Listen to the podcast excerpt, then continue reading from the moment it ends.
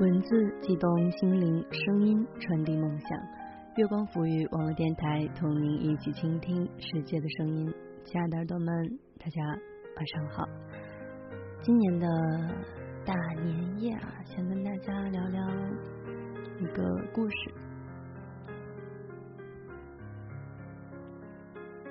不知道大家现在有没有都在吃年夜饭啊，或者是？正在准备，有的人可能已经吃完了。首先呢，若若要祝大家新年快乐。今天呢，我想给大家分享一个有关于年夜饭的一个与众不同的故事，来自顾影。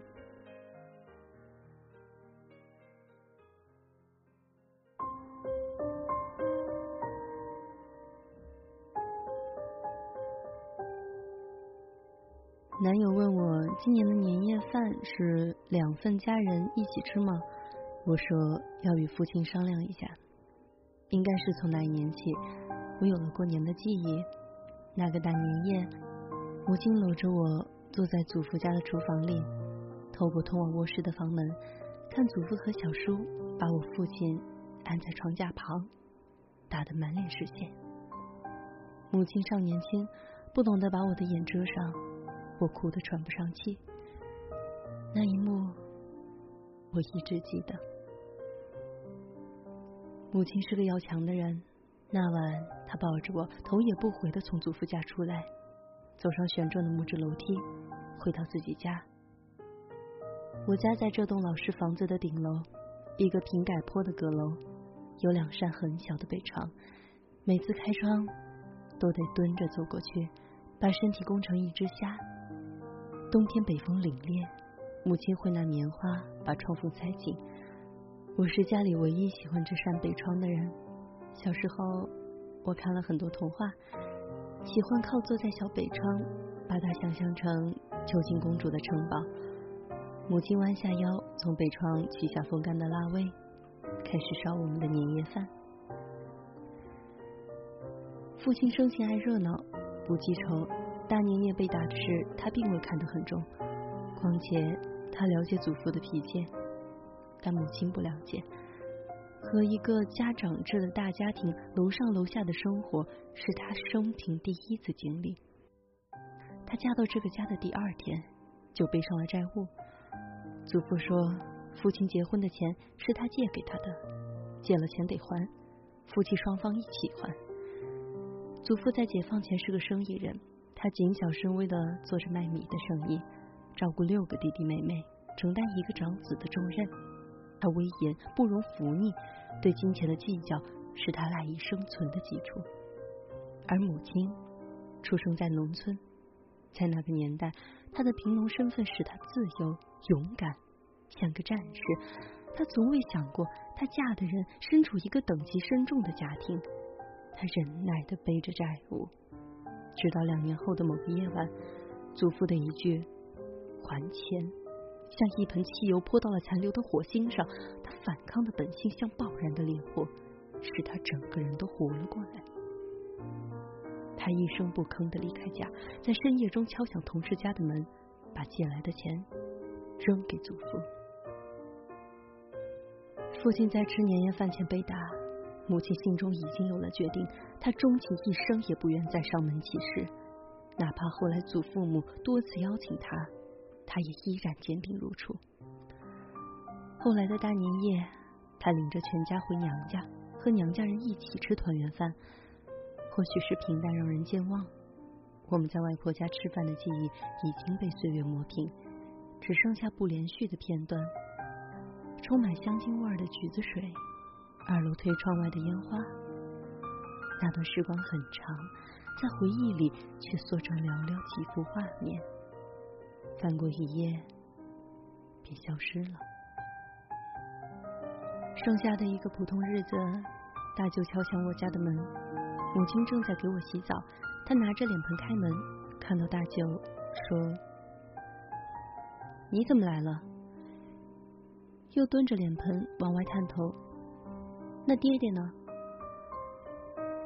大舅木着脸，声调古井无波。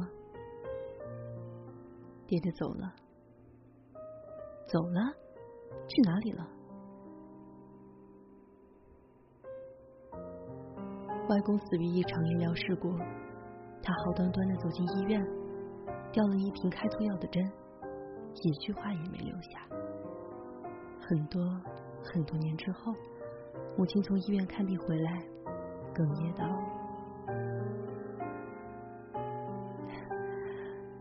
刚刚医生给我吊针，就是给爹爹吊的阿托品，我带着自己的脉，心跳过了一百二。”这要是加速心跳的，我爹爹是去医院看心脏病的呀。外婆是个孤儿，外公是他一生的第一个亲人。后来有了母亲、大舅、二舅、三舅，他拥有了完整的家庭。再后来，母亲和三个舅舅各自有了自己的家庭。外公的死使他重新变回孤儿，他几乎把所有的积蓄都花在了做法事上，为外公超度，给他买大面积的昂贵墓地。他哭喊着烧掉外公的衣服，那都是全新的衣服，他不舍得让外公穿，总想着等重要的日子再让他穿。然而他并不清楚什么日子才算重要，而这重要的日子，直到外公身故。也没有等来。一个人的离去，对这地球而言，就像树掉了一片叶子般平常。外公走了，外婆的人生也像叶子一般凋零了。渐渐的，母亲不再带全家去外婆家吃年夜饭，外婆变得越来越孤僻自顾，她逐一将母亲和舅舅们骂走。他明明有四个子女，却活得像独居老人。母亲在屡次示好后被赶走，也放弃了外婆。不是因为外婆孤僻古怪的性子，而是他与外婆之间隔着一个秘密，一个永远无法取得谅解的秘密。那个秘密他谁也没说，包括我和父亲。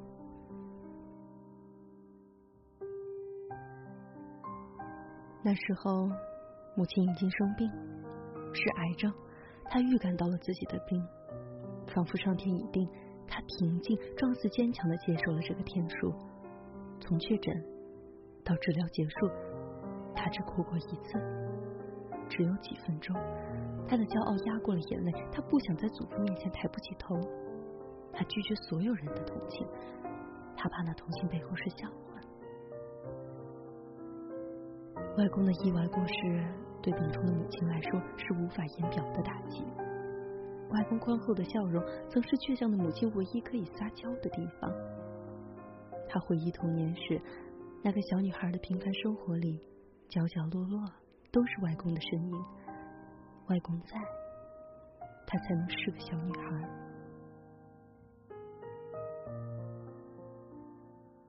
他和外婆的那个秘密，是外公去世后才有的。他开始讨厌一切节日，每当节日来临，他总要找些细碎的由头和父亲争吵，然后那个节日就在死气沉沉的冷战中度过，包括过年。我越来越不喜欢过年，饭店里坐满了团圆的欢乐人群，红红的灯笼高高挑起，爆竹烟花腾空绽放，我害怕这一切。那些年，我们都是一家三口吃年夜饭，可我却连片段的记忆都没有，选择性遗忘了。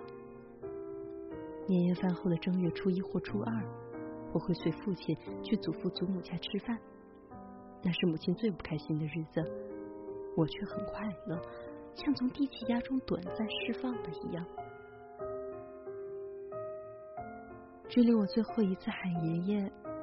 祖父大约十几年没听到我喊他了。每年我过去，他总是板起脸说：“人也不叫。”他的脸是下垂的长相，这种面相看起来严肃威仪，但或许是他已年老，或许我已长大，我已经不再惧怕他。况且他说我是嘴角还有隐约的笑意，他的眼神已没了寒冷，只剩下温暖。好几次爷爷这两字滚到了舌尖，还是吞了下去。他不会明白为什么我不再叫他爷爷。不是陌生，不是害羞，而是源于母亲的命令。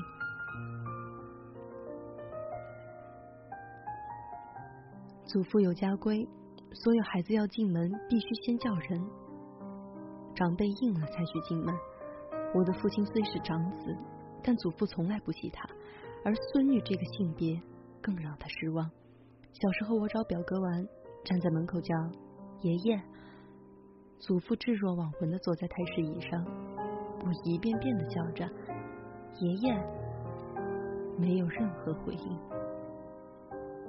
母亲抱起我上楼，认真的教我，以后再也别叫爷爷。他不是一时意气，这一句话，他重复了十多年。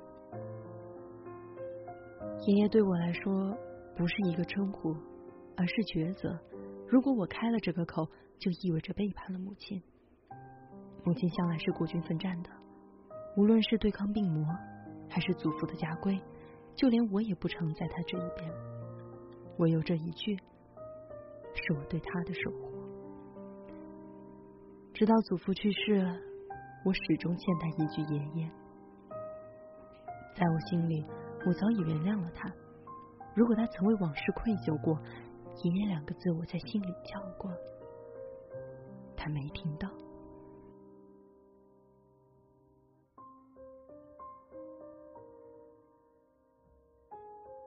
祖父过世那晚，表哥在深夜敲响我家的门。那是，那时表哥还是个半大孩子，他骑行四十分钟的夜路摸到我家报丧，全家都是已经在昏暗的客厅灯下呆立了一小会儿。母亲穿上外套说：“快去吧。”祖父的葬礼，母亲因病未出席。她一如往常的开着电视，坐在沙发上打毛衣。从小，我和我爸的毛衣毛裤都是他亲手织出来的。我刚进青春期，不爱穿笨重老实的手工制品，但母亲仍然织了一件又一件。自从生病后，他便病休在家。有时候他和父亲吵架，父亲气上头会说：“你生病在家都是靠我在养。”每到此时，母亲总气得打颤。这句话是生性要强的母亲绝对无法忍受的。她竭尽所能的为这个家做她仅有的贡献。她料理家务，她十年如一日的织着毛衣，尽管已经没人爱穿。我从葬礼上回来，坐到他身旁，他依然头也不抬的织着毛衣，毛线针一上一下，机械规律。电视机里的爱恨情仇均带着电磁化的扁平声音，听起来很不真实。母亲说：“我没觉得开心，我觉得空荡荡的，我已经不怨他了。”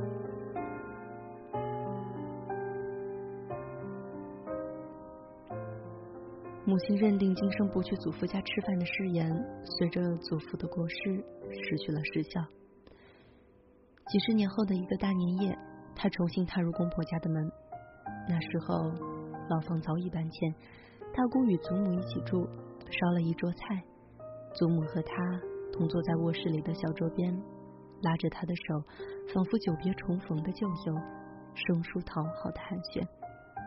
过完年夜饭。我们三个坐公交车回家，烟花的色彩倒映在车窗上，爆竹声此起彼伏。父亲问他菜色还好，母亲说辛苦大姑了。父亲说那明年也一起吃吧。母亲没有反驳。第二年仍是和祖母大姑一起，却没有第三年。没人知道明天会发生什么，没人能预测第三年的饭桌上谁会与你共同举杯，听窗外爆竹声声，回想到无声息，夜空辽宽孤寂。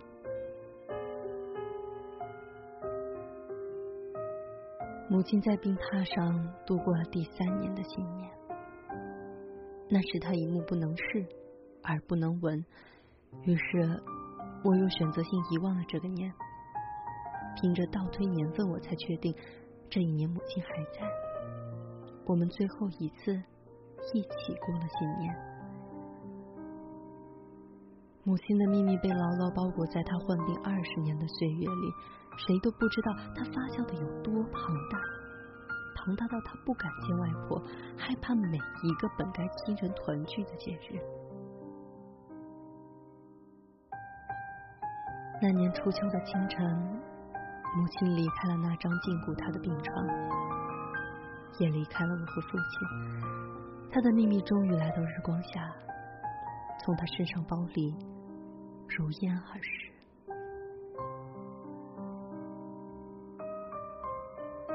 爹爹走了，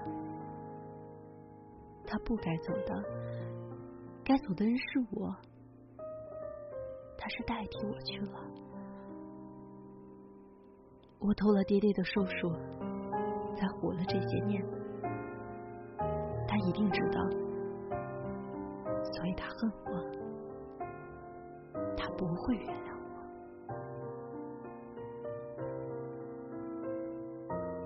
母亲去世的消息没有通知外婆，怕她伤心，也怕她不伤心。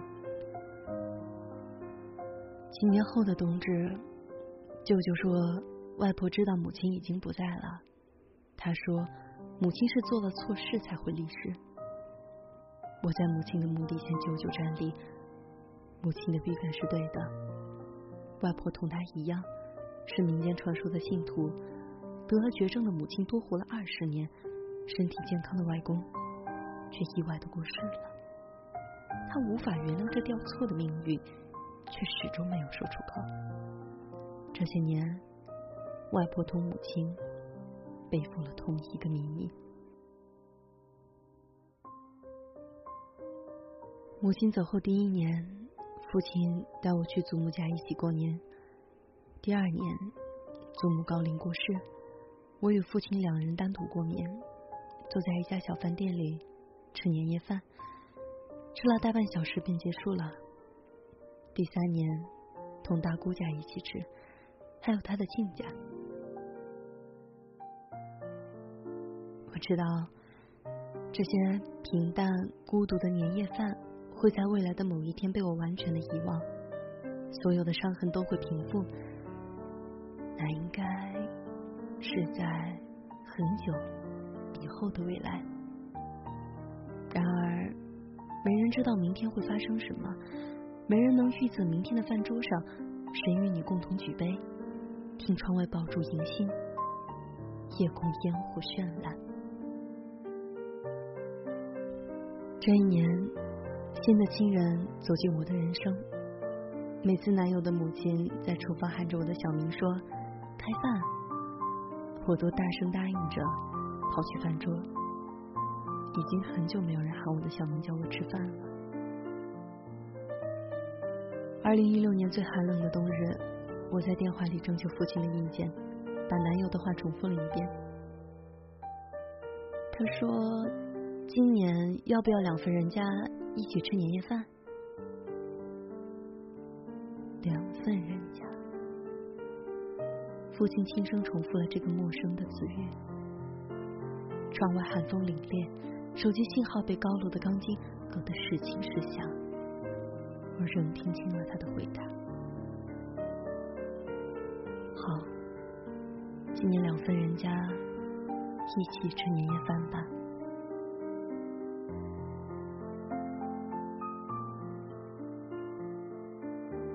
好了，今天的节目到这里就结束了。祝耳朵们新年快乐，多拿红包。好了，新的一年就要到来了，祝大家晚安。如果你喜欢我们节目的话呢，可以关注我们的新浪认证微博“月光浮语”网络电台以及公众微信“城里月光”，也可以通过官网三 w 点 i m o o n f m 点 com 来收听更多的节目。或者你有你想要的故事说给我听的话，也可以通过我的新浪微博“好多肉肉肉”来告诉我。月光浮云，我是好多肉，耳朵们，我们下期节目再见。